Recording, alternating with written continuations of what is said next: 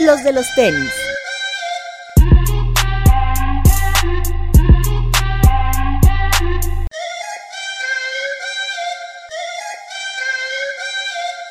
Hablemos de tenis, nada más. Bienvenidos a los de los tenis podcast, el programa en el que hablamos de tenis y nada más. Ya no puedes decir el único porque ya he visto que hay otros, pero... Exacto, ya Pero por eso ya no, digo, primero. ya no digo que... que- ¿De la ciudad? ¿Hay otros de la ciudad o en general del mundo? Ah, De- eso no sabría decir. Del mundo Hay, sí hay algo- yo he visto Sí, que hay algunos de la ciudad, pero que manejan así como en general básquetbol, street culture y mencionan cosas de tenis. Ah, Pero aquí solo hablamos de Solo de tenis. tenis. Muy bien. Como Basquetera chistes. Feliz, que habla de básquetbol y tiene su sección de tenis Exacto. patrocinada por o los NBA Nights. Game MX. Ah, los NBA Nights. Pero Así bueno. es. Eh, hola amigos, Eh, bienvenidos. Alberto Bretón. Y yo soy todoterreno, Cerralde. Eh, pues viene una semana ya calientita, ¿no? En cuanto a lanzamientos, en cuanto a bastante cositas. Entonces ahorita vamos a ir, a vamos a ir desmenuzando todo lo que va a suceder de aquí al día sábado.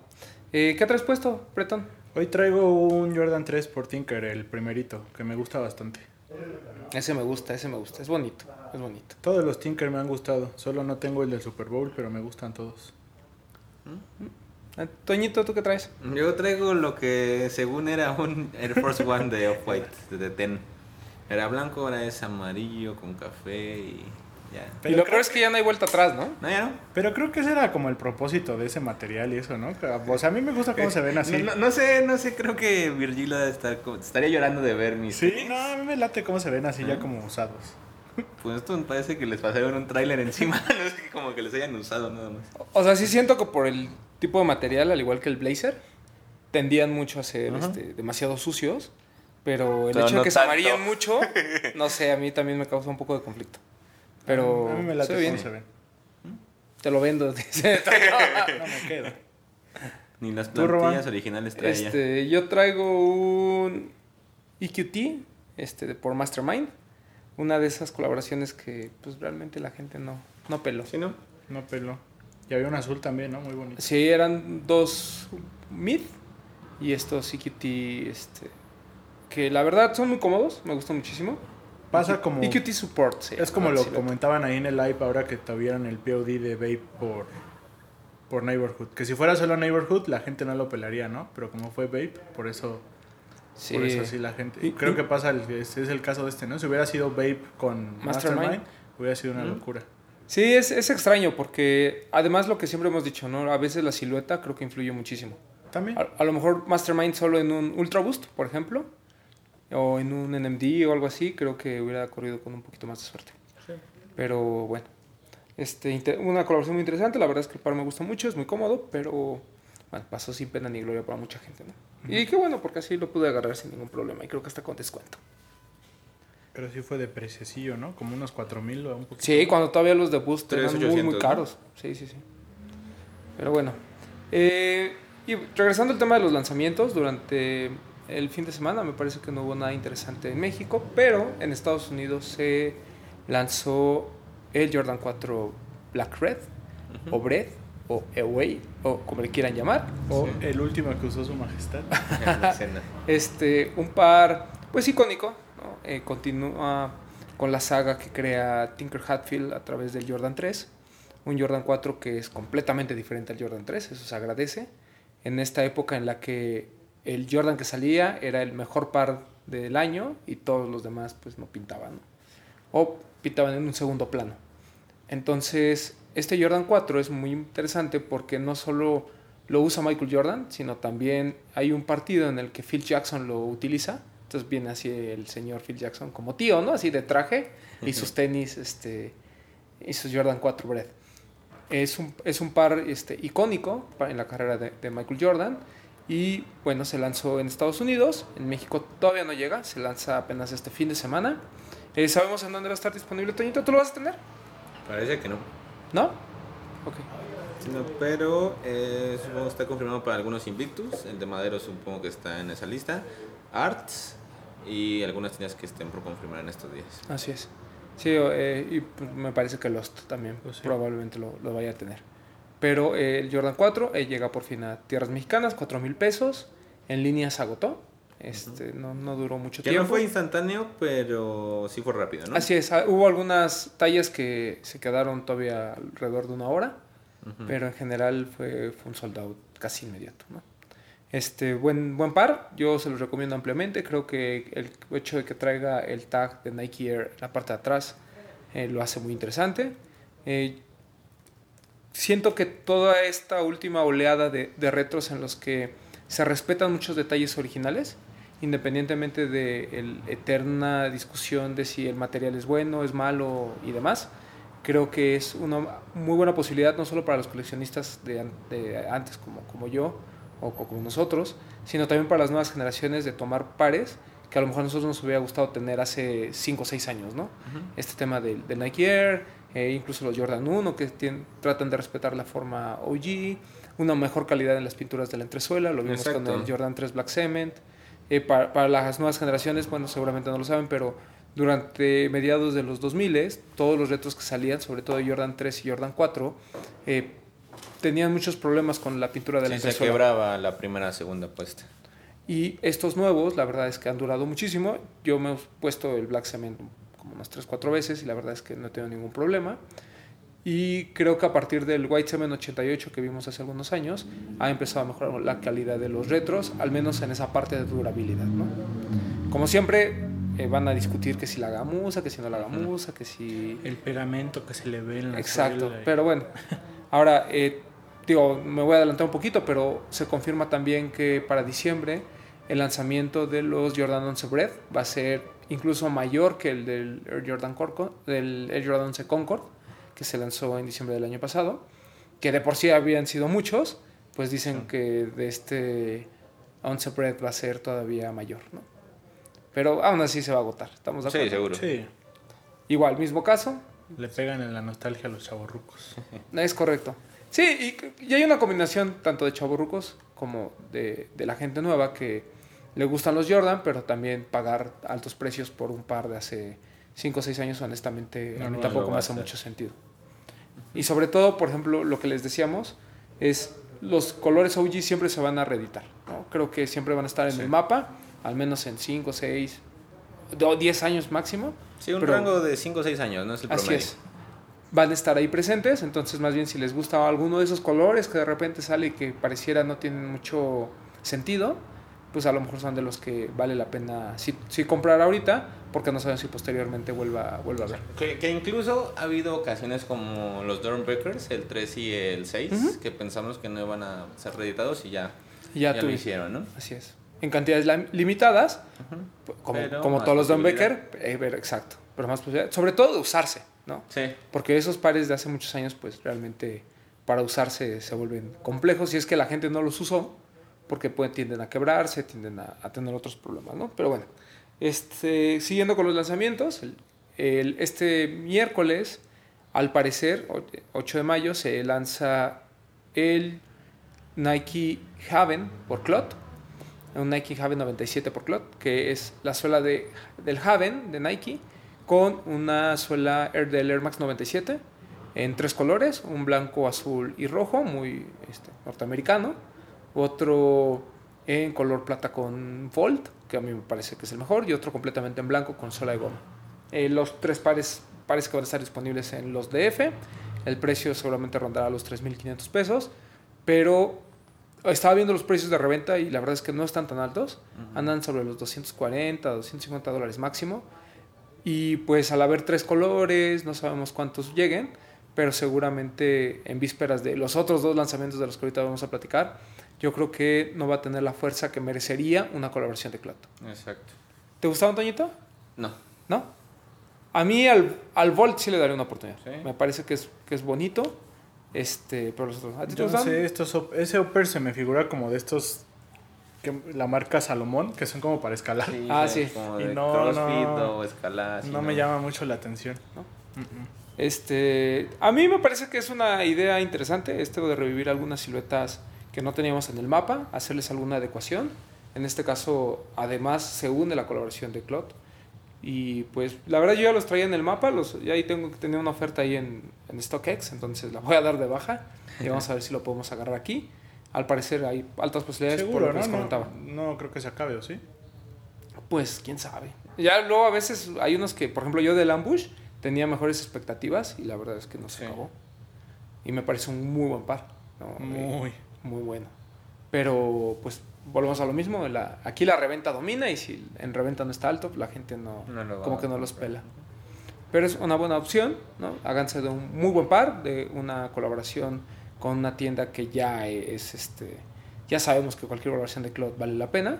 Entonces, solamente en cuestión de materiales y demás, no van a tener ningún problema. Sí. Si tienen la oportunidad, pues dénselo. Antes de los dos lanzamientos fuertes, tocamos lo del Night Jogger. Este, no, nos seguimos y después hablamos del Night Jogger y terminamos con nuestro tema si quieren. ¿O quieres hablar de una vez del Night Jogger? Pues es que nuestro último lanzamiento nos va a ligar a nuestro tema. de- Bueno, está bien. Hacemos una pausa en el tema de lanzamientos para platicar de lo ocurrido del Night Jogger el fin de semana, Fiestón loco. el viernes pasado. Sí.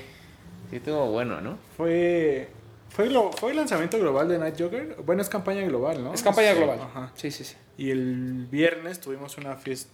Pues que fiesta de lanzamiento, se puede Sí, decir. sí, claro. Aunque ya es el segundo drop, porque ya habíamos tenido por Sí, ahí. ya hemos tenido un evento de lanzamiento más pequeño, ¿no? En Flagship, este fue aquí en General Prim, un lugar bastante grande, bastante bueno, creo yo. Sí.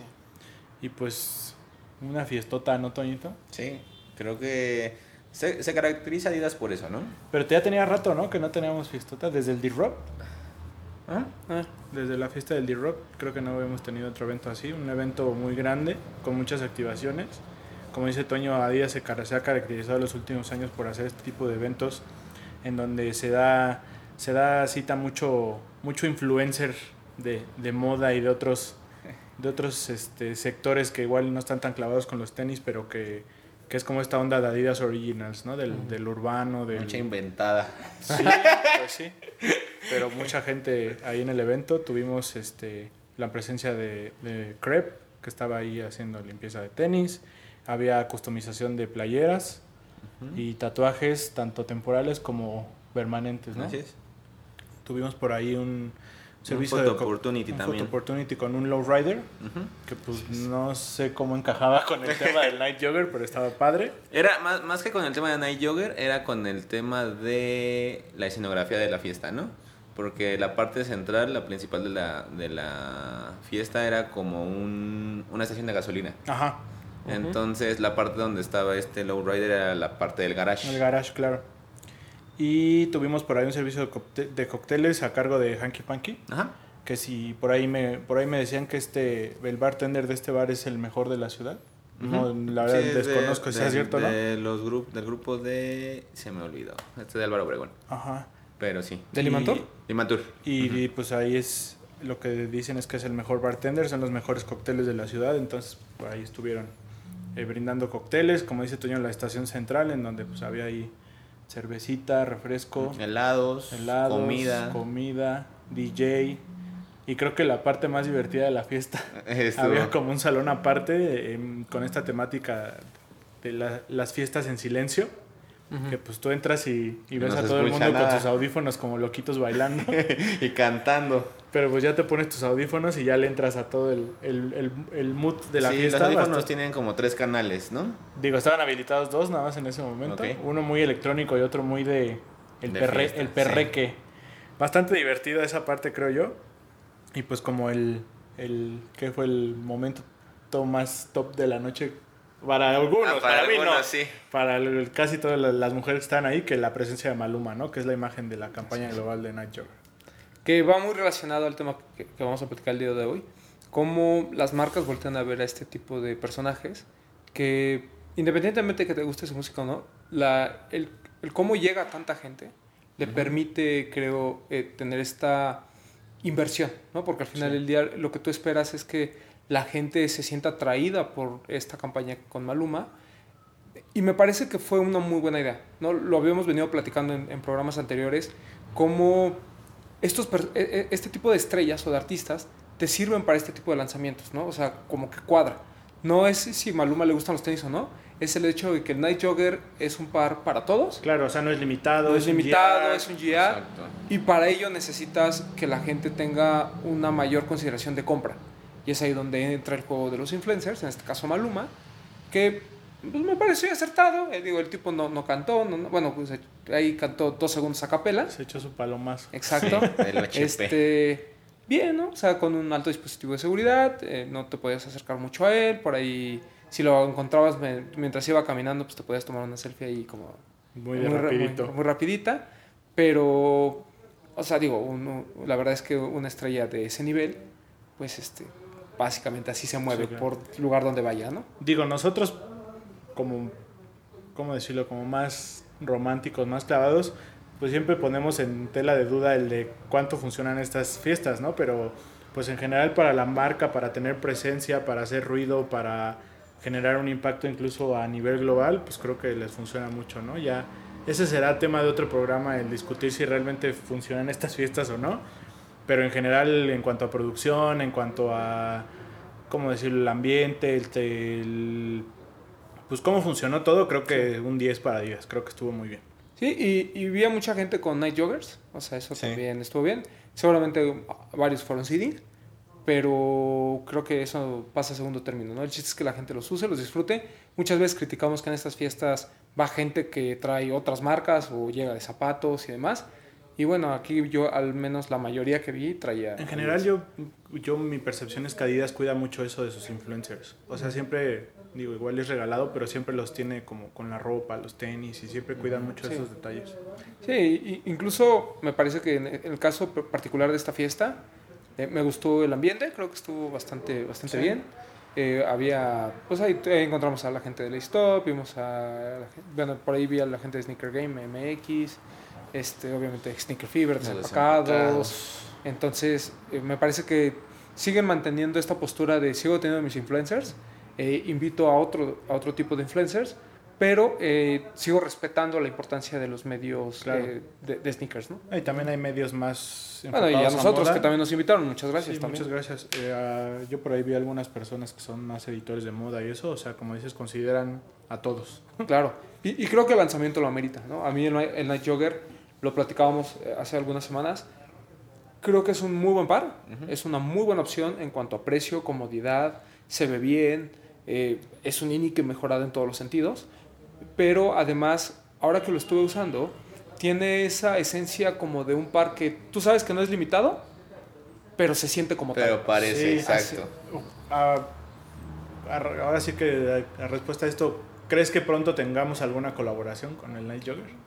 ¿Crees que se pueda? No creo que la necesite, pero, o sea, sí es muy probable que haya. Sí, sí va a haber.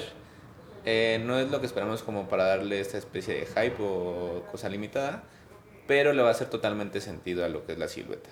Entonces va a estar muy bueno. Entonces, pues ahí, ahí está la... Y también eh, el tocar el punto de que había gente de global, había gente de Brasil, de Colombia, Claro. De Perú, creo, incluso por ahí. Sí, O sea, aplaudíamos lo de Nike con Jerry Lorenzo. Creo que también Adidas le está dando mucha importancia a México. Lo vimos de cómo fue el lanzamiento central de Latinoamérica. Entonces, eh, había gente de, de- de- no, incluso sobre todo de y Sudamérica. se ve la inversión que han hecho en la misma flagship. Y Sí, claro, de claro. Sí, porque, eh, si me equivoco, pero según yo, México es, la- es el único que tiene una flagship De de Latinoamérica, Latinoamérica, ¿no? Entonces, bueno, ahí está también la importancia que Se tiene. decía que según en. Brasil, ¿no? Pero todavía no. Sí, no, todavía no. Sí, o sea, ahí sí, ahí sí somos City, ¿no? Exacto. Porque además creo que ah, son contados los lanzamientos que no llegan. Exacto, se ha sustentado con lanzamientos y con Así es. activaciones el que tengamos una flagship. Que, que ahí es donde se vuelve tal vez un poco injusto el consumidor, ¿no? Creo que eh, desaprovechamos ese hecho y aunque lleguen cosas de consortium a, a Lost, por ejemplo, o lleguen pares limitados también a las tiendas eh, Adidas, lo- los dejamos pasar. ¿no? Pues de hecho, comentabas lo de Lorenzo que muy bien. Muy chistoso que justo un año atrás, en la misma fecha, fue cuando vino Wex de visita a México. Mm, John ujú, Wexler. ujú, Entonces, ahí, ahí vamos con las dos marcas más importantes dándole empuje a, a México. Sí, y, y yo creo que ya las, el siguiente paso es, este, esperemos ver una colaboración, ¿no? Digo, lo dio Reebok, que es pa- parte de Adidas, eh, con, con lo de Lost, el, el famoso ajolote, que está por cumplir un año en, unos, en un par de meses. Pero, Pero, sí es, o sea, un escaloncito arriba claro, de Adidas claro, creo que Adidas o, o Nike, Sí. una colaboración eh, con una tienda mexicana sería muy interesante. Muy. Eh, incluso con algún artista, algún futbolista, algo, lo que Sí, sea, pero ¿no? que sea mexicano, ¿no? Sí. Sí. Sí, ya, sí, ya tuvimos a Canelo en Sneaker Shopping, ya que más da una colaboración. ¿no? Eh, y bueno, eh, vienen otros dos lanzamientos importantes de, la, de, de Nike. Por ahí uno de fila, que es un Made in Italy, un Disruptor. ¿Tú sabes algo al respecto? Eh, parece que en dos semanas es el ¿Dos semanas? en nuestro país. Ok.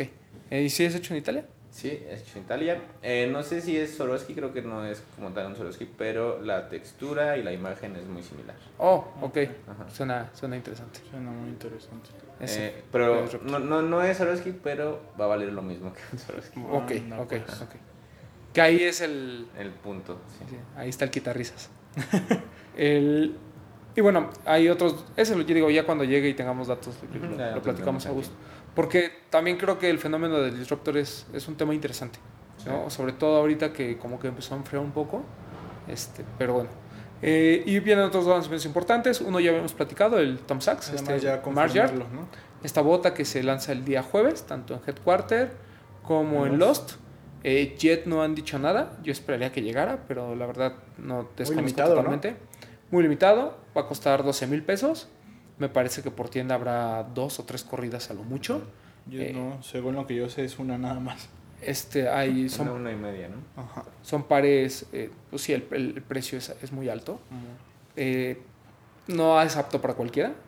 Nosotros aquí lo, lo hemos discutido internamente, eh, por ejemplo, el Papu y ahí nuestro amigo el Doc, a quien le mandamos un saludo, quieren esos pares y yo pues a lo mejor peco de ser este, ojete, básicamente. Eh, pero yo sí les explico que no, o sea, no es un par que le venga a cualquiera. ¿no? O sea, Sí. como pieza de colección me parece muy respetable, me parece que es algo que yo mismo haría, comprarlo para, para tenerlo eh, y tener un Tom Sachs, aunque no sea el, el mejor de, de los tres, pero eh, siento que para usarse sí necesitas un estilo muy particular y no a cualquiera se le ve bien. Estoy de acuerdo. ¿A ti te gustó, Toñito? Sí, sí me gustó. Tú sí te lo pondrías. Eh, lo voy a intentar. Es que Toñito Flaco tiene No, potencial, aparte- ¿eh? Tiene no, aparte, potencial. o sea, alto, o sea, por su altura creo que creo que se vería bien.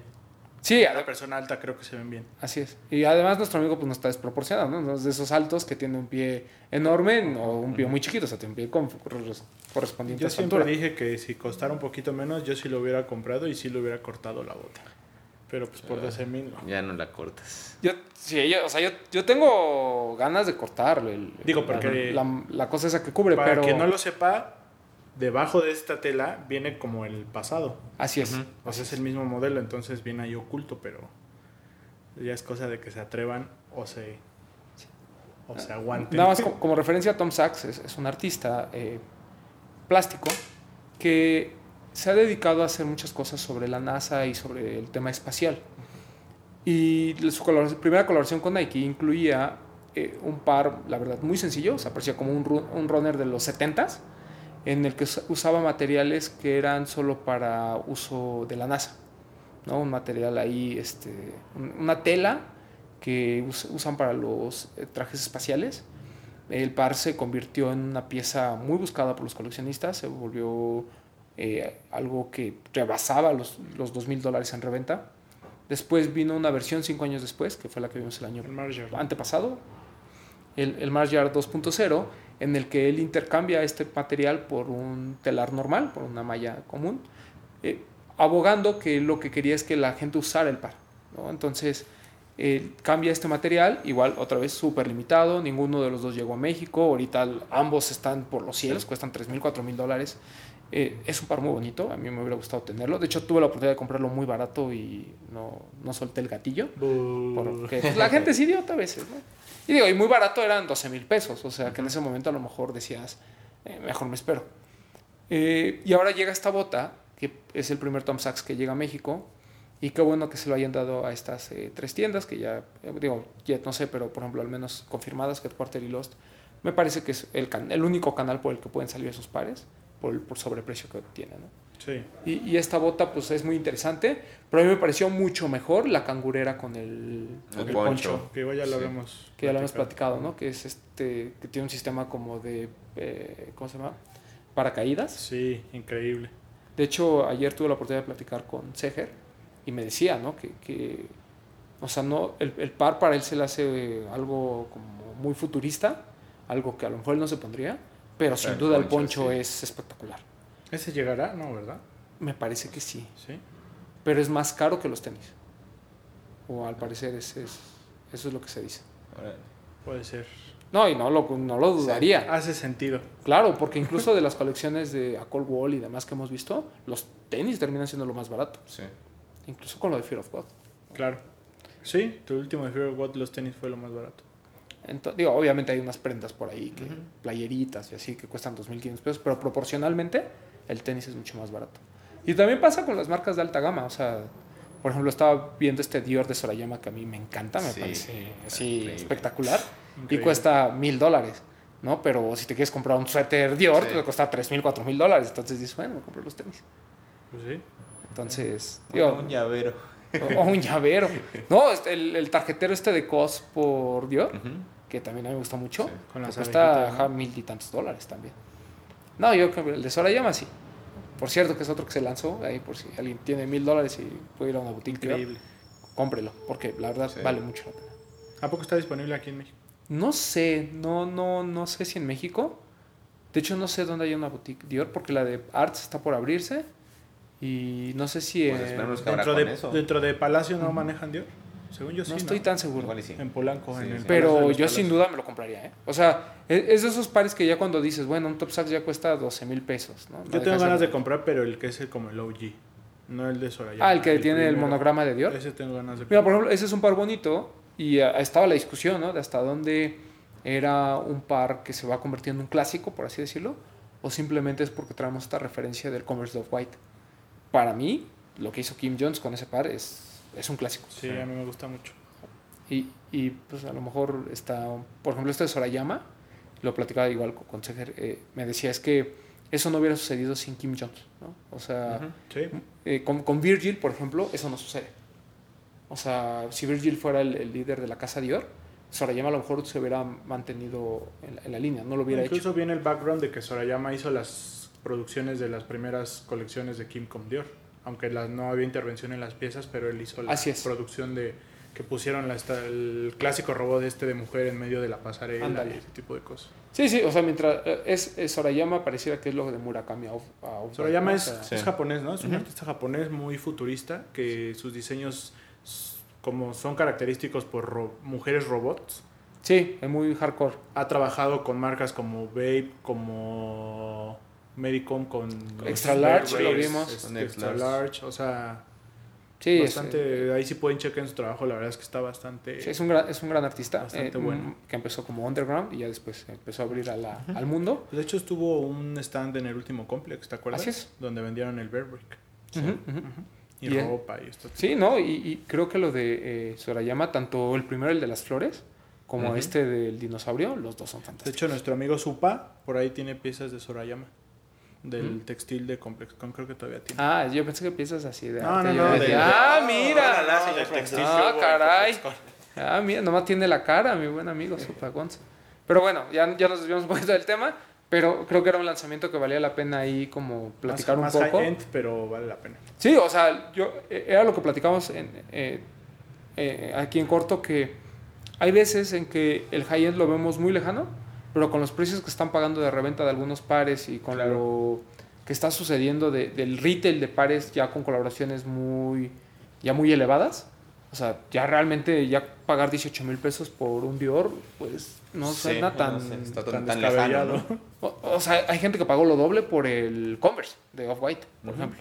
Pues hay gente que está pagando eso por el Travis, ¿no? Ah, exacto. Un Travis que ahí, va- que ahí vamos al, al tema. Eh, también se lanza este Jordan 1 por Travis, el High. Eh, el par de repente comenzó a perder en cuanto a reventa, se fue a la mitad. O sea, estaba arriba de los 2 mil dólares, ahorita ya están 800. Y creo que es un fenómeno que ha venido sucediendo, ¿no? Todo el mundo lo quiere, todo el mundo está caliente. Y en cuanto empieza a haber más información de cómo va a estar el lanzamiento, cuántas tiendas lo va a tener, Sabemos que, sabemos que es limitado, pero al final no va a ser tan limitado, ¿no? Sí, al- al- Lo que siempre habíamos hablado. ¿no? De que hay pares de línea que son más limitados que los quick Claro. Claro. Y, y creo que con el Travis va a suceder. Eh, se habla de que va- va- van a haber varios pares. Digo, no entiendo cuántos sean varios pares. Puede ser lo mismo que el Junior, puede ser lo mismo que el Love White, pueden ser, ser lo mismo que el, un Jordan 1 Shadow, o sea, no, no sabemos. Pero yo supongo que sí va a haber piezas suficientes al menos para que la gente que, que se quiera esforzar y, y haga el intento pues pueda, ¿no?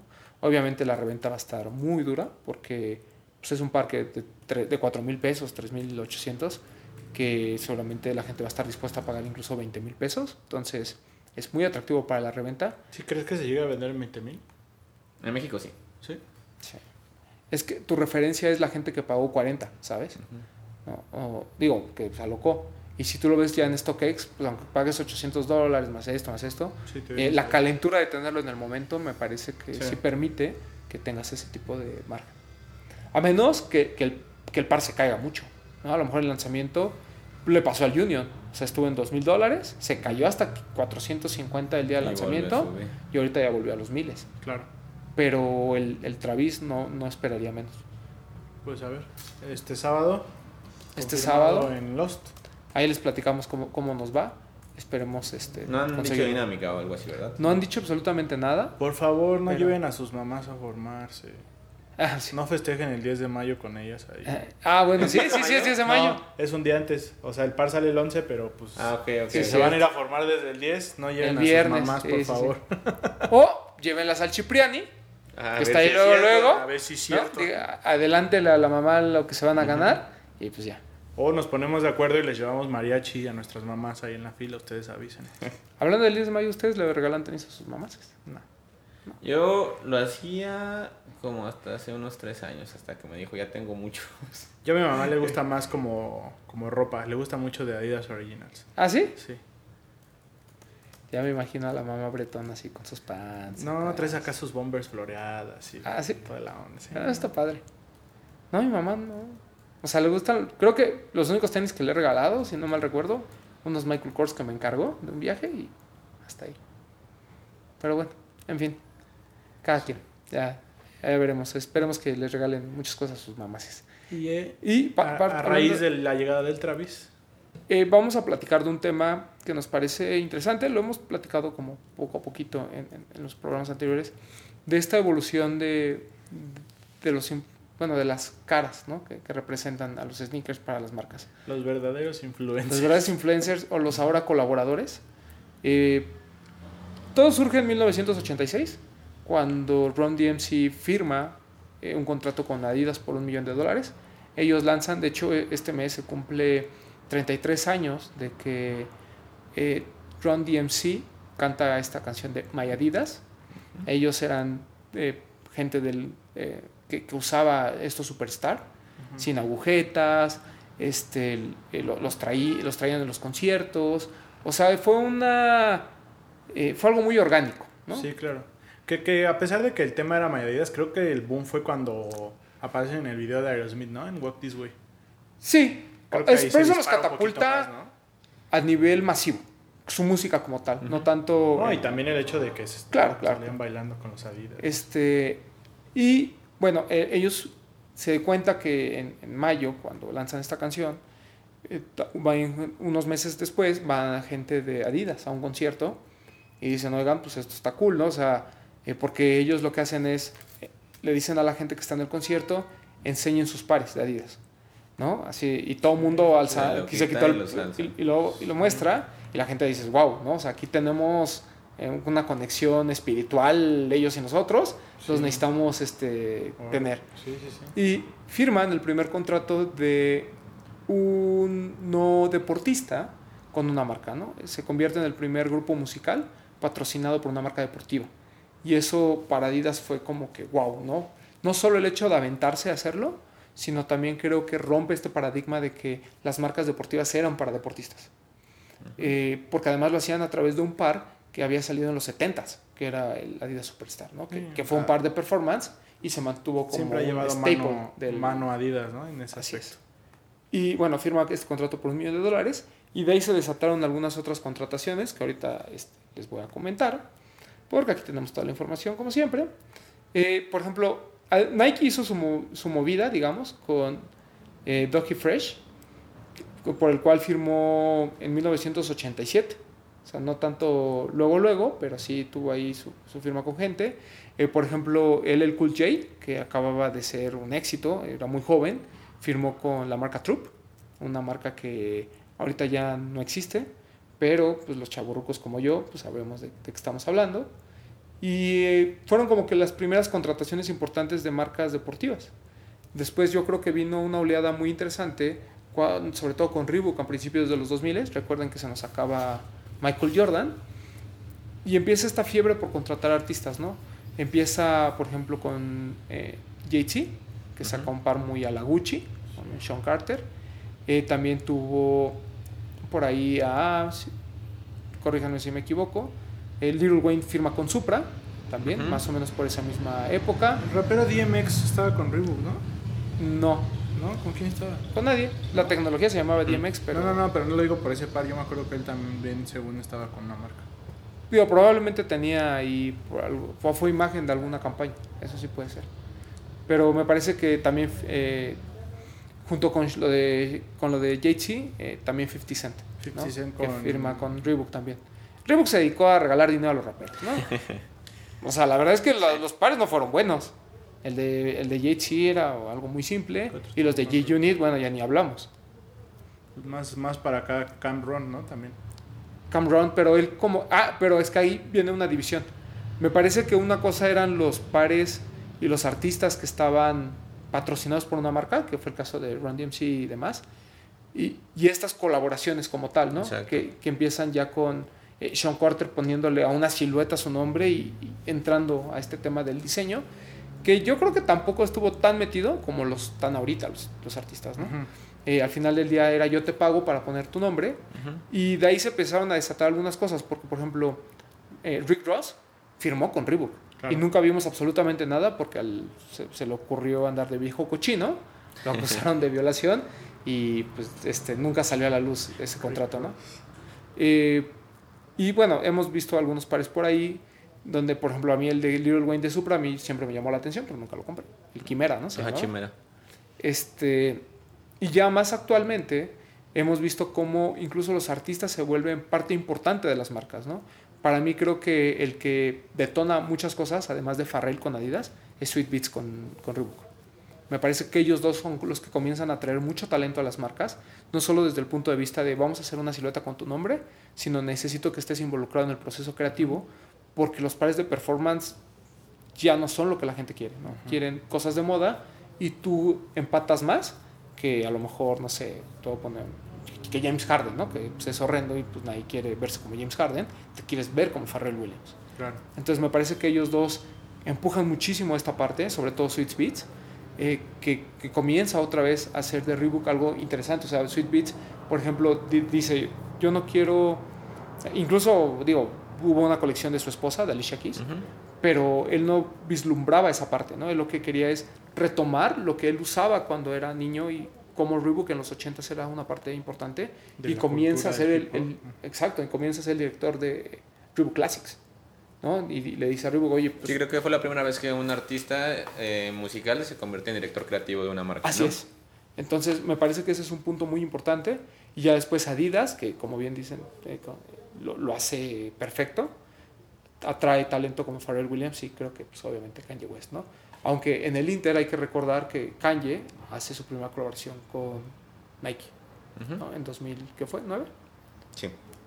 Y, este, y creo que también eso desató mucho de lo que conocemos hoy. Sí, aunque la colaboración con Nike sí detona un movimiento fuerte en, en cuanto al caso de los tenis, pero cuando se junta con Adidas es algo mucho más fuerte, ¿no? Claro. O sea, se nota la intensidad de la colaboración que tuvo con Nike, que sí, pues es un icono, lo- los, los Yeezys que sacó con Nike, pero es un movimiento, una campaña mucho más grande y pues un parteaguas en la marca. Claro, inclu- incluso los pares de Nike se sobrevalúan cuando Sí, Kanye firma con Adidas. O sea, gran parte es la energía y gran parte es este sentir de ya nunca va a regresar a Nike. Entonces, esos pares valen, ¿no? Eh, lo, lo- digo, no es que siempre hayan sido baratos, pero antes, por ejemplo, un GC1, GC2, si encontrabas a alguien más o menos surgido, pues lo probabas en 10, ¿Es 12 cier- mil, ¿Es cierto ese mito que los Yeezys aquí se quedaron, duraron algunos días? por lo de la Sí, influenza, ¿no? ajá. El primer día. No, incluso cuando salió el, el primero que fue el gris, hubo un 25 y medio que duró como tres semanas en, en la Condesa, en X Sportswear. Ahí en Teotihuacán. Ajá. Así es. Eh, para el lanzamiento del negro fue solamente en Condesa, había como 60 pares y había 10 personas en la fila. Sí, no. Y para el café es para el que no, no sobró ningún par porque ya se, ya se sabía de este valor de reventa, esta onda de lo limitado y de que si no lo agarrabas era el último Yeezy que iba a sacar con Nike. O sea, eran tres colores, era el último, tú sabías si, si te ibas a formar o no. Sí, y aún así hablabas de que llegaban, no sé, 50 pares y había 70 personas, Ujú, ¿no? O sea, Exacto. todavía no era ese boom de tener a mil formados buscando un par para revender. O sea, creo que eh, ese momento de Kanye en 2009 es completamente diferente a lo que vemos hoy. No solo Kanye como tal, sino la cultura para nosotros. Porque en Estados Unidos, pues sí fue, sí fue un soldado de inmediato. ¿no? Eh, y bueno, yo creo que mucho también tiene que ver las redes sociales. Obviamente cada uno de nosotros sigue a sus artistas favoritos y eso facilita que las marcas también eh, expongan de alguna manera. Me parece que en esa parte los deportistas, salvo los famosos, ¿no? como LeBron James y demás, eh, me parece que son muy cuidadosos en lo que ponen en sus redes sociales y los artistas la verdad es que pues no, ellos hacen y deshacen. Obviamente tiene un equipo atrás de que les lleva un community manager que muchos deportistas no tienen. Entonces creo que eso también es eh, para las marcas como negocio es interesante, ¿no? Porque saben que va a haber contenido constante y de buena calidad. Y bueno, obviamente también ayuda que muchos de estos este, artistas nuevos están metidos en el tema de los sneakers. Basta ver Sneaker Shopping como para que nos demos cuenta Sí. de todo este, cómo ha trascendido el tema de, de los sneakers. Tú, tú ponías como el background de cuándo empezó y todo, pero ¿en qué momento crees que se rompe este hilo de voltear a ver al deportista y ahora ya solo al artista? ¿Con Kanye o...? Yo creo que sí. O sea, había varios antecedentes. Cabe mencionar que eh, Vans y Converse son de las marcas que más han colaborado con artistas musicales, pero juegan un juego muy distinto al que pueden hacer eh, Adidas, Así Reebok es. y Nike, ¿no? Eh, Adidas, Reebok y Nike van por un tema más de diseño. En cuanto a Converse y Nike es como poner el logotipo del- Ah, claro. de la banda o poner eh, la imagen, el diseño de la portada de algún disco. Pero también Converse y Vans siempre fue como un... O sea, música, pero como más, como decirlo, más rebelde, más Sí, alternativo. como rock, más el grunge, punk, al garage, rock. así es. Y pues digo, el rap siempre va a ser la Sí. presunción, ¿no? La, el, el, el aspiracional, el, el... ¿Cómo se dice? El, Sí, sí, el, Ajá, el- el bueno, presumir, el, ajá, que, sí, que, el swag. que Nike Ajá. SB podría tomar esta este género que tomaba Converse y Vans, pero también lo realizó de una, muy, una forma muy distinta, ¿no? Tenemos eh, Dinosaur Jr., Mighty Crown. tenemos Mighty Crown, tenemos Iron Maiden, este, Claro. este sample. Eh, también tenemos eh, del otro lado Nike Sportswear con Pharrell Williams, con Questlove, eh, ¿qué más? pues hubo un Wu-Tang, ¿no? Un. Así es. No, esto- sí, o sea, con Donk estuvo por también Uncle, también este Questlove también tuvo su Donk. Sí, entonces creo que ellos hacen un, un tema como mucho más de diseño, más de, de cómo se va a ver puesto, que simplemente poner el, el logo de la banda o la Claro. portada del disco. Sí, incluso los de Mighty Crown tienen un trabajo Exacto. bastante interesante. Y Bobito. Eh, Bobito juega un papel diferente, me parece. O sea, Bobito creo que es un representante de la cultura. Sí. ¿no? O sea, es, es un gran músico, es un tipo que usa Air Force One. Es como Run DMC, sin ser patrocinado. ¿no? O sea, e- es, es, es un sneakerhead que, le- que se dedica a la música y, que, y cuya conexión con Nike me parece muy natural. Y además que se ha esforzado por llevar a la cultura, ¿no? O sea, eh, lo vemos con el Just for Kicks. O sea, producir ya un documental y este- ser parte de él, etcétera. Creo que es, es como si nosotros ¿no? Tu- tuviéramos la lana y tuviéramos talento musical. Sí. O sea, me parece que es más un sneakerhead, no tanto eh, un tipo que las marcas hayan buscado por su talento creativo.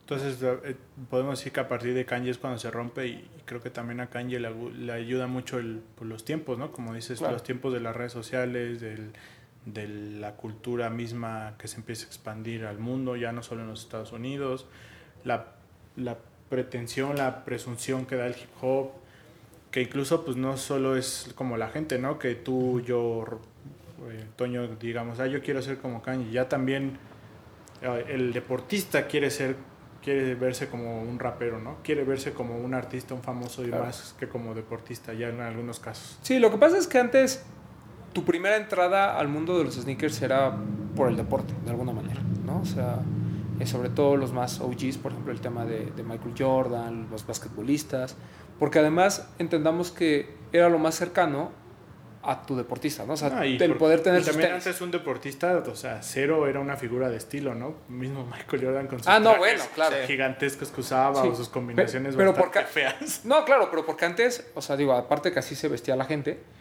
eh, no tenías otra opción. O sea, querías el mejor tenis del año y comprabas el de moda. ¿no? Bueno, y, ese de moda era el- la última eh, revelación de, de Jordan Brand o el último Pero de vaya, lo que voy es que, Tempo. o sea, comprabas el tenis, igual y tú tu outfit ya te lo armabas de tu lado. O sea, no te fijabas tanto en cómo se vestía. Ah, no, claro, claro, lo entiendo. Sí, sí, sí. Cosa que cambia. Y eh, po- porque incluso no sabías cómo vestía. O sea, tú veías a Michael Jordan a veces medio llegar a los, a los estadios con traje, pero fuera Sí. de ahí no te interesaba.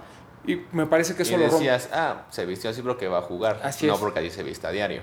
Y, y, y, por ejemplo, Alan Iverson me parece que rompe Claro, ese esquema sí, exacto. cuando ap- aparece en los partidos, este, con todos los pantalones tumbados, el, la playa el oversized. mismo Lorenzo los- lo dijo, ¿no? Exacto. Yo quería ser como Iverson.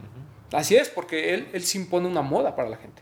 O sea, la gente sí se vestía y decía, yo, yo quiero lo que trae O sea, O allá". sea, ya va más allá de los tenis. Exacto, los Crown Crawls y todo ese rollo fue, fue Alan Iverson. Pero también llega un momento en el que la gente también se empieza a fijar mucho más en los tenis. O sea, el All-Star Game durante mucho tiempo eh, fue de alguna manera irrelevante en ese aspecto hasta los 90, ¿no? Donde, en los, eh, sobre todo después de los 94, 95, ya te empezabas a fijar qué par sacaba cada deportista. Iverson fue el primer rockstar de las canchas. Yo creo que sí. Y de ahí es que Reebok, ¿no? que firmaba Alan Iverson, Iverson. empezó con esta tendencia de firmar a diestra y siniestra raperos. Algunos, pues, como Jay-Z, que pues, valía la pena, ¿no? y en ese momento no era el Jay-Z que hoy conocemos, y hubo otros que pues, pasaban sin pena ni gloria.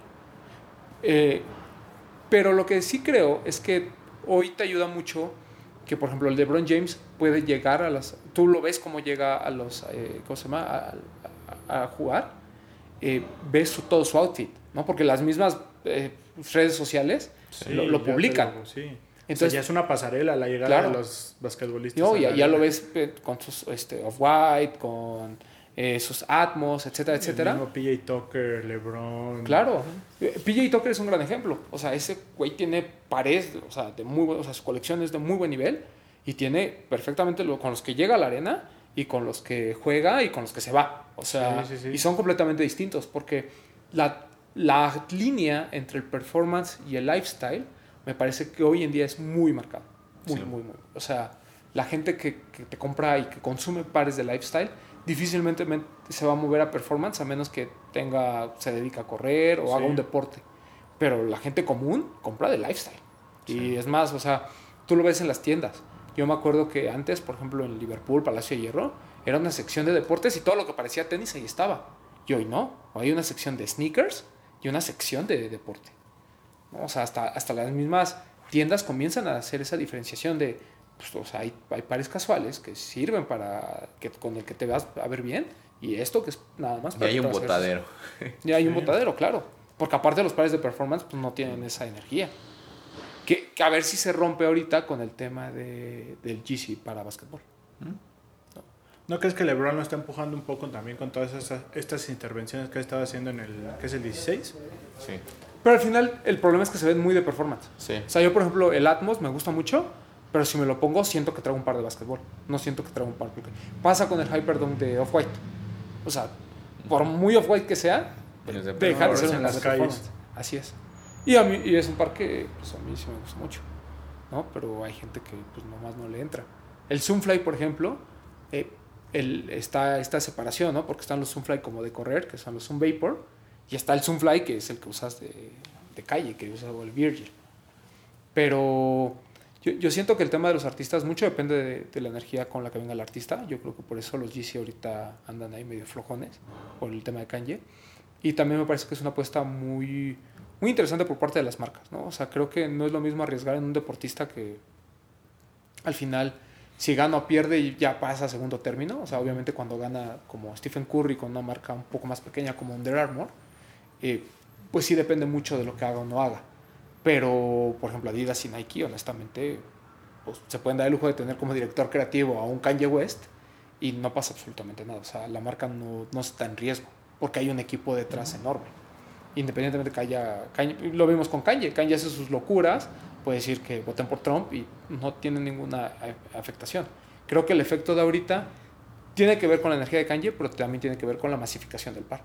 Sí. ¿no? O sea, son como que las dos cosas. ¿De cuáles te acuerdas? Así, vamos a acordar. ¿De cuáles nos acordamos? De, ¿De qué? pares de, De, de raperos. de raperos.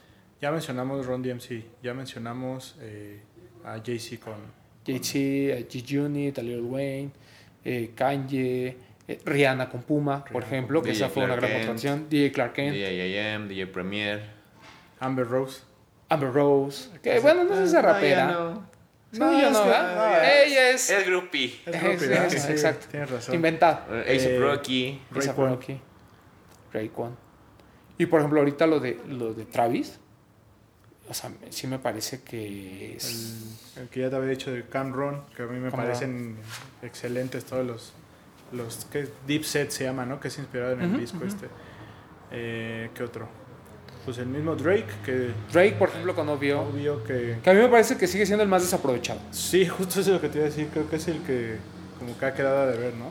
Porque este par que trae este Air Max, como entre Tailwind y no Ujú. sé qué, y Air Max Plus, eh, a mí me parece una pieza muy interesante que si lanzaran en este momento, bueno, Sí. cuando salió el último disco, si lo hubieran lanzado en ese momento, hubiera tenido un efecto muy similar al de Travis Scott, creo yo.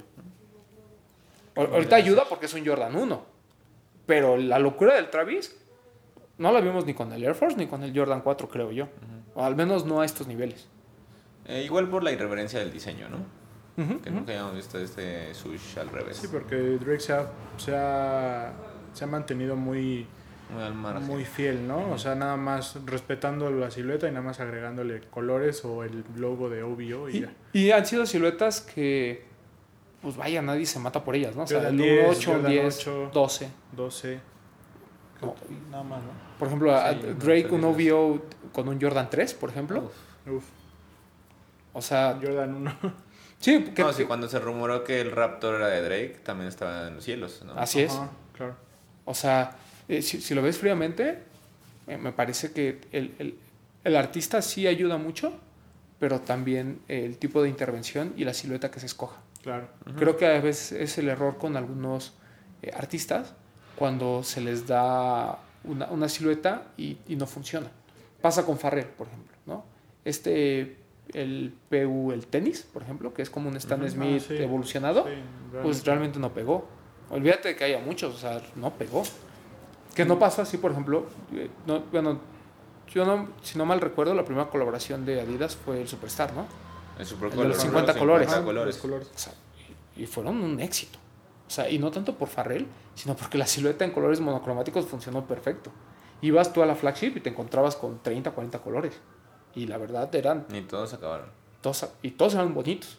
Yo no recuerdo, por habría, habrá uno café que está horrendo, Sí, pero pero la, el- o sea, de los 50 hay 40 que son muy, muy buenos. También tuvimos a King Push, a Pusha T, Pusha T. con Adidas. Por ejemplo, Pusha T me parece que no tuvo ni la fuerza, ni la silueta tuvo la fuerza. O sea, me parece que ahí Pero a mí me parece bueno el EQT, el primero. el gris y A mí el último que lanzó en ComplexCon, el Ese no me gustó mucho. EQT Cushion 2, me parece que está en tendencia en esta como onda chunky. Shunky. Shunky. Esta como, como chunky me, me parece. Y ahorita que mencionas lo de Supercolor, creo que también nos habla de cómo juega la marca Adidas en sus colaboraciones con artistas, ¿no? O sea, ya hablamos de lo que hace Vans y Converse a su estilo de diseño.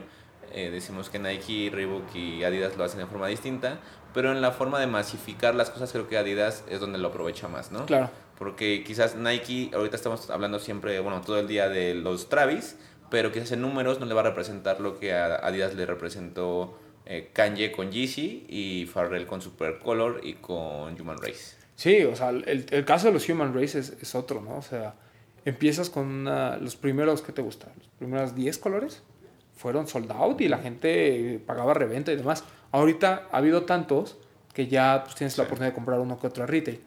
Eh, pero a mí me parece que sigue siendo una silueta que, pues, con los colores indicados, sigue, sigue teniendo potencial de explotarse. Por ejemplo, este Burgundy hermoso que nunca salió y se quedó como Friends and Family, a mí me, me lo ponen ahí y lo, lo compro. O sea, El mismo colaboración con BBC, uno que era como gris, que igual fue muy limitado, me parece de los mejores. Sí, y de ahí han desarrollado otras colores. Lo que pasa es que también cuando hay muchos y hay unos más limitados que otros, pues los menos limitados pues, Se van se van quedando.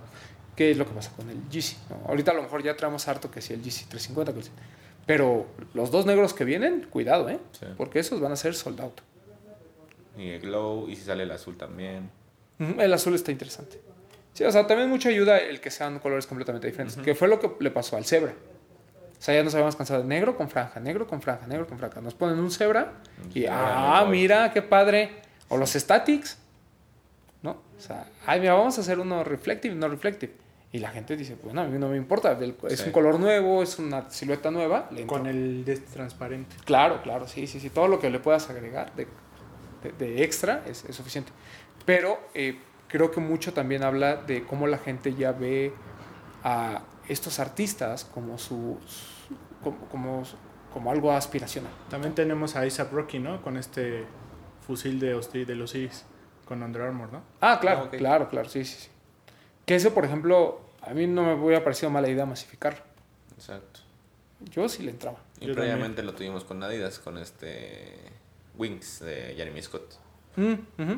Ah, sí, cierto. el de el- las... El Black Flag es Ajá. También espectacular. mencionamos a Kendrick con Rip, Y con Nike. con, con Nike. O ahora Childish Gambino con Adidas. Con Adidas. Que es- creo que no le fue tan bien, ¿no? ¿Sí? Pues yo no he visto ningún para la venta, honestamente. O sea, Pero no, no llega, me... ¿no? Aquí en México. ¿Sí? Ya salieron, ¿no? ¿Ya? Yo no los he visto, honesto. No, o sea, no. Pues este fin salía, ¿no? Este fin que pasó. No, hace, hace dos fines. Hace dos salieron en Estados Unidos, pero no sé si en México llegaron. A mí me dijeron que se iban a llevar. El Continental está lindo. Sí. Y el otro, el primerito que vimos.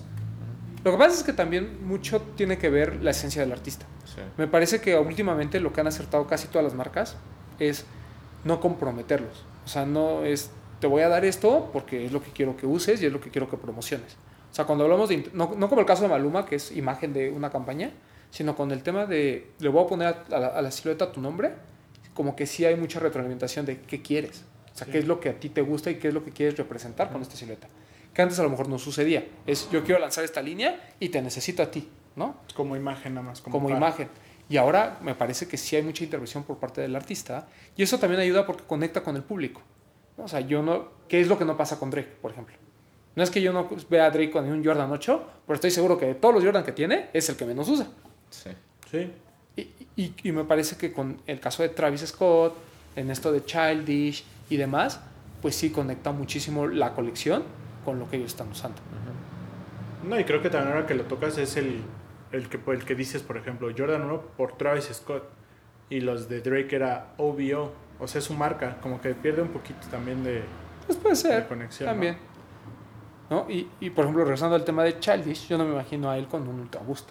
O sea, me imagino con esas cosas que sacó. ¿no? Sí, va mucho con su mood. Con su Sí, imagen. sí, sí, colores muy neutros, etcétera. Y, y me parece que eh, en, el último, en los últimos dos o tres años, con lo que representa ya Instagram para nosotros, todo esto se ha convertido en una viralización total. O sea, eh, ahora también el, el- el tema de que los artistas se vuelvan aspiracionales también da pie a que la gente lo siga viendo como el referente en cuanto a moda.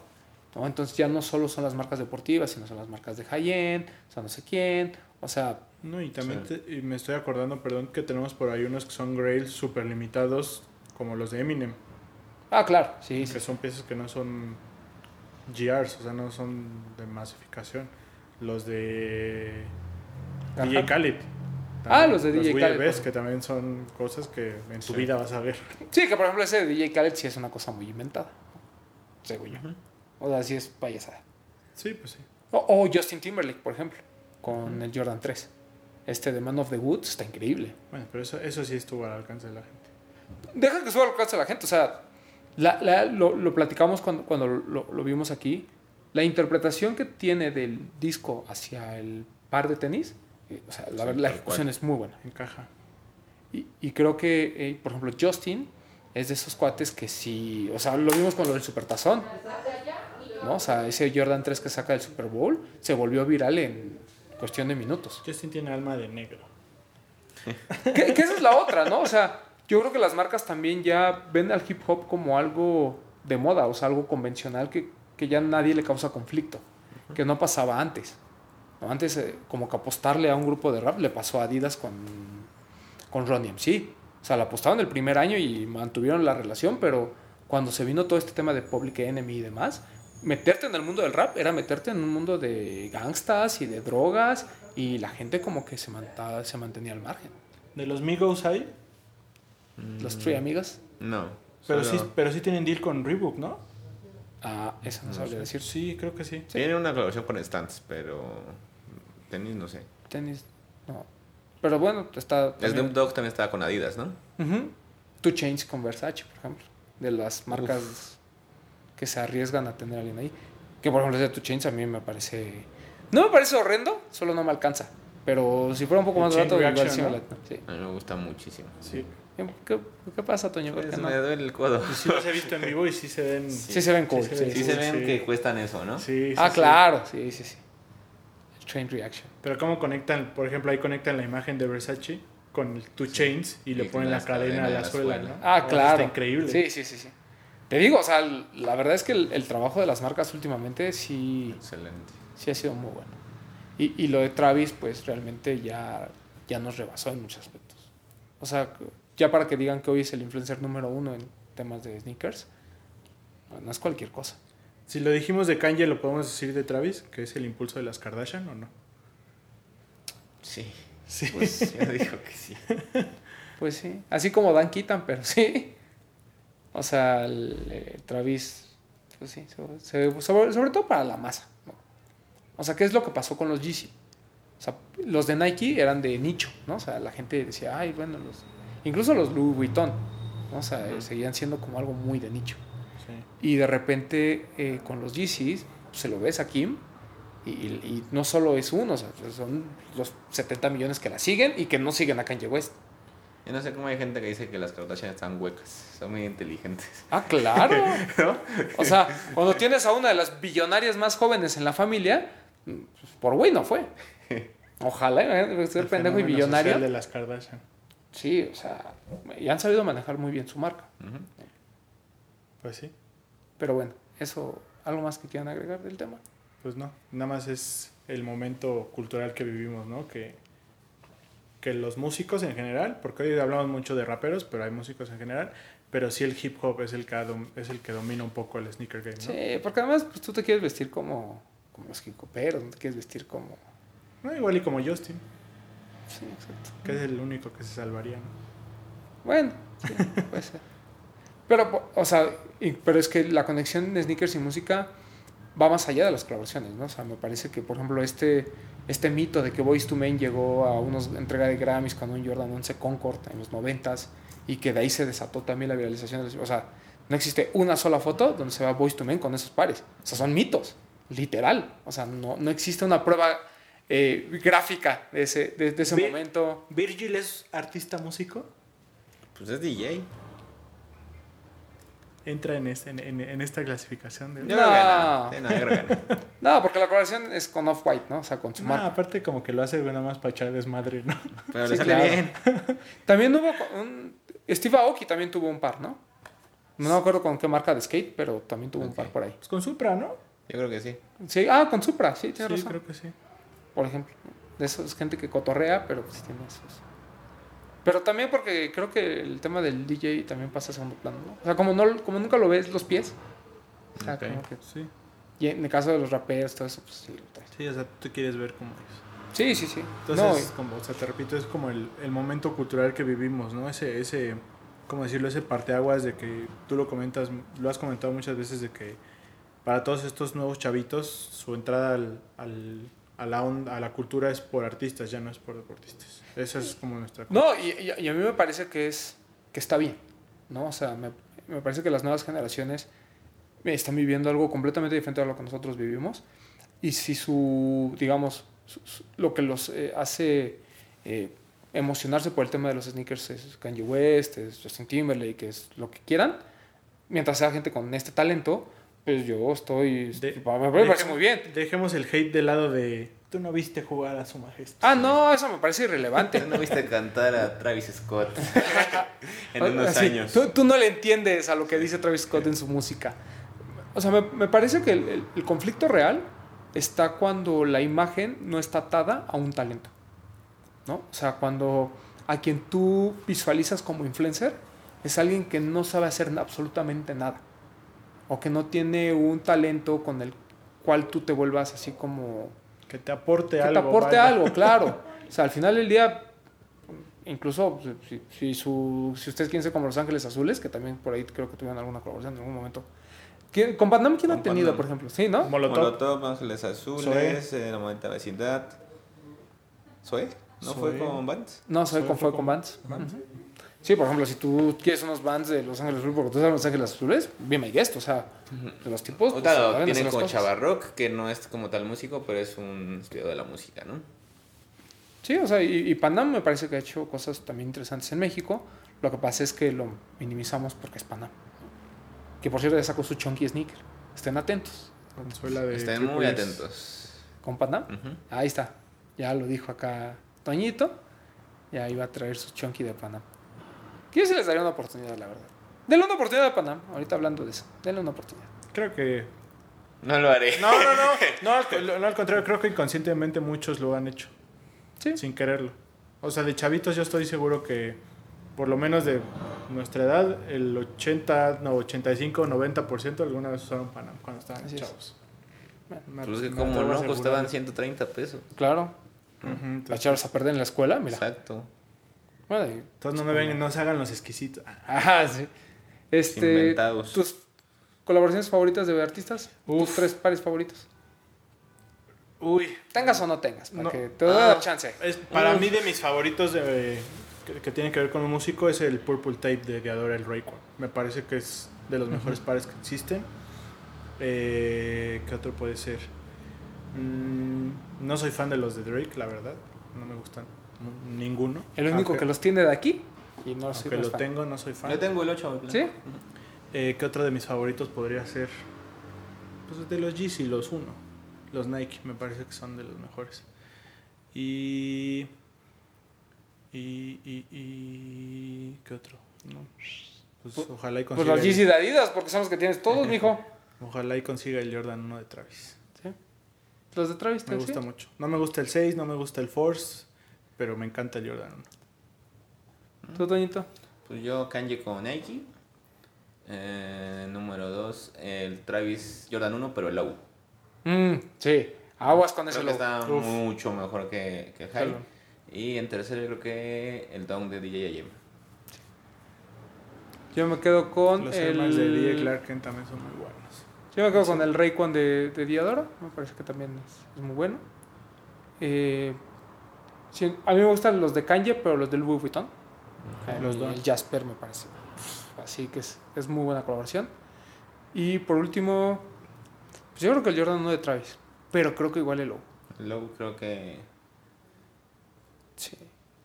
Sí, y, sí. le doy, y le doy mención especial al Superstar, que aunque no tiene nada que ver con raperos, el impulso que tuvo por Ron DMC, Claro. Me parece que el Sí. Superstar es de estas siluetas que y son inherentes a la cultura del hip No, incluso la última reedición, bueno, no reedición, pero el último que hicieron de Run DMC por Adidas Superstar. Que sacaron este una como- colección como de OG. incluso. Sí, hay uno, pero como OG, que no trae agujetas, que trae Sí. los resortes y que dice Run DMC de aniversario. Ese me parece. Incluso yo te puedo decir que para mí la influencia del Superstar, yo el Superstar es de mis siluetas favoritas y viene de, del rock, del Limp Bizkit. Mm, Para mí Fred Durst con los Superstars pues era, sí, era vemos mi... que usa hasta la gorra y la barbita y todo, sí. muy- eh, Fred Durst era... Yo me sentía Fred Durst en la secundaria. No, y hasta ahorita sí se ve. se No ve. estoy haciendo memoria y creo que nunca he usado un Superstar. ¿No? Creo. Pero te gusta, No. ¿no? No, pues si le gustaba. Sí, diablo. No, o sea, no, o sea, no, o, o sea no, no dices, no, se me hace muy feo, no, no, no lo Ah. valoro. O sea, le No, das o sea, un no eres hater de la silueta. Ah, no, no soy hater. No, no. No, o sea, yo creo que a todas las siluetas, sobre como el Superstar, por ejemplo, por más que se masifique, le tienes que... Sí. Es como el Air Force One. O que, por cierto, Nelly tuvo su canción de Air Force One. Claro. Pero tienes que este, respetar la historia, ¿no? Y bueno, el Air Force no, no es un artista, pero pues Rockefeller Records, ¿no? Ah, por ejemplo. Sí, el Air Force tuvo, ha estado muy, muy apegado a la Con la música. música. Sobre eh, lo vemos con Dr. Dre en este, este documental de Netflix, de Defiant Ones, como habla y él dice, yo solo tengo por Air Force One blanco. O sea, no le pienso ponerme más tenis. Me o sea, atrevería a Air decir Force que es la silueta preferida del hip hop, ¿no? Sí, o claro. otra. Gracias a Nelly. No, no es cierto, digo, de muchos años. Y, y Logic, que no ha tenido colaboración con Nike, pero siempre usa SB Dunks. ¿Mm? Sí, ahorita andan mucho con los de SB, ¿verdad? Varios. Ahí también Travis anduvo ahí. Porque, pues bueno, ahí vienen varias cosas. Ya nos despedimos. Alberto Bretón. Eh, gracias por escucharnos amigos. Ustedes déjenos en los comentarios de YouTube o en nuestras redes sociales cuáles son sus colaboraciones favoritas con artistas. O si tienen alguna que nos quieran ahí presumir, pues también suban sus fotos. Al Instagram y Al etiqueten. Instagram, etiquétenos, en YouTube coméntenos, dejen su like y compartan. Eh, ahora sí, esta semana ya tenemos ahí planeadas las entrevistas para regresar a estos programas especiales. Y pues nada, gracias por escucharnos y por acá nos escuchamos la próxima semana. Así es. Toñito. Eh, yo soy Todoterreno, gracias por escucharnos. Eh, todo lo que dijo Bretón, más chequen las redes de 99 Problems MX, vienen varias sorpresas. Uy, un adelanto, Toñito. Nada. No se puede. Ah, por ahí me preguntaron que, qué personalidad venía a Ah, sí, México. nosotros nos quedamos con esa duda también. Y respondí que Maluma por lo de la fiesta de Adidas, pero no, no es Maluma, no se la crean. Viene alguien. Bien, bien más. A ver, ahorita, ahorita lo platicamos. Ahorita sopeamos. Este, como ya le dijo Bretón, estén atentos al blog porque ta- también ya vienen algunos posts. Yo he dejado de publicar cosas en mi Instagram porque eh, les había estado diciendo que estaba compartiendo una foto con un poco de la historia de los pares. Lo, vamos a, a lo voy a hacer a través del blog porque ahí me puedo extender un poco más entonces, para que no se aburran ahí en el Instagram y este, lo puedan leer con más eh, tranquilidad en el blog. En el Insta ya puros nuts, ¿no? Sí, ya, ya, ya, ya. Definitivamente voy a andar en calzones y ahí me voy a tomar fotos. Y como ya le dijo Bretón, ya tenemos la, la planeación de algunas entrevistas. Eh, muchas gracias a la gente que nos encontramos en la fiesta de Adidas, a la gente de la Stop. a- Fue buena noche de PR. Sí, exacto. Ahí empezamos ahí a cerrar algunos deals. Eh, también eh, me parece que viene una colaboración muy interesante de Tony Delfino, eh, los hermanos Komori y... Por cierto, dense una vuelta a, la nueva tienda de Tony Delfino. Ah, sí, cierto. bonito. Acaban de abrir el, el, el domingo este, y se ve bien. Se ve bien. ¿Dónde es? También antes de que se me pase, hay No, que darles la recomendación. 5 de, de febrero, me parece. No, ahorita no, ahorita me acuerdo de hay la- que darles la recomendación de la semana del documental de Lumbanet. Para que. Ah, sí es cierto. Si quieren invertir 23 dolaritos. Mañana sale un documental que se llama Unbanned, eh, donde hablan de toda la historia del Jordan 1 y su repercusión histórica. Y eh, lo pueden ver en internet. Cuesta 23 dólares y entras pero a una lo- rifa. Y lo pueden descargar con estos 23 dólares y van a entrar a una rifa en la que se va a sortear un, un Bannet OG de 1985. Eh, o el segundo premio es un pack de, de tres Jordans históricos, me parece. O sea, son tres premios, pero pues creo que va a valer la pena. Así es. Estén atentos porque eh, creo que vale la pena ver el documental. Yo lo quiero ver porque Si alguien lo Quiero paga, ver- invítenos a verlo. ¿Qué inventan? quiero ver qué inventan y cómo cuentan la historia. Ya después de... Si quieren la próxima semana lo platicamos. ¿No? Platicamos bien del documental y platicamos de la historia del Jordan 1, la, la, la, la real y la investigación científica y lo que nos cuenta Nike y ahí lo vamos platicando. Pero, este, como ya le dijo Bretón, es una de las recomendaciones que tenemos en la semana. También este, todavía no actualizan en, en, en el Instagram Tony Delfino la dirección de la nueva tienda, pero eh, bueno, ahí, ahí lo vemos, lo- se los compartimos en cuanto la tengamos. Se cambiaron de Luis Moya, entonces eh, es, es una marca de streetwear mexicana que hace muy bien las cosas. Muy bien. Smith es un gran talento. Y este van a tener una colaboración con los hermanos Kumori, unas botas que próximamente vamos a estar platicando también en el, en el podcast, los vamos a tener aquí. El zapato tenis. El- lo que viene siendo el zapato, no, no, esas sí son botas de verdad. Que me parece también hay que darle el exposure necesario a las marcas mexicanas, ¿no? Y bueno, eh, también, ¿qué otra cosa? ¿Alguna otra cosa? ¿No? Pues nada, Bueno. sí, ojalá y haya dinámica del Jordan 1 y ahí nos vemos. Nos vemos el fin de semana en lo que tenga que suceder con ese Travis Scott. Y este, les recuerdo, el Haven y también si tienen la oportunidad de armar el Tom Sachs y les sobran 12 mil pesos, también háganlo porque vale la pena. Y si no, pues vengan aquí a 99 Problems, donde también hay muchas cositas en que gastar. Entonces nos escuchamos la próxima semana. Esto fue los de los tenis podcast y estén al pendiente porque potencialmente tendremos entrevista esta semana y si no, les prometemos que a partir de la próxima semana ya va a ser este, algo cotidiano. Adiós. Los de los tenis. Hablemos de tenis. Nada más.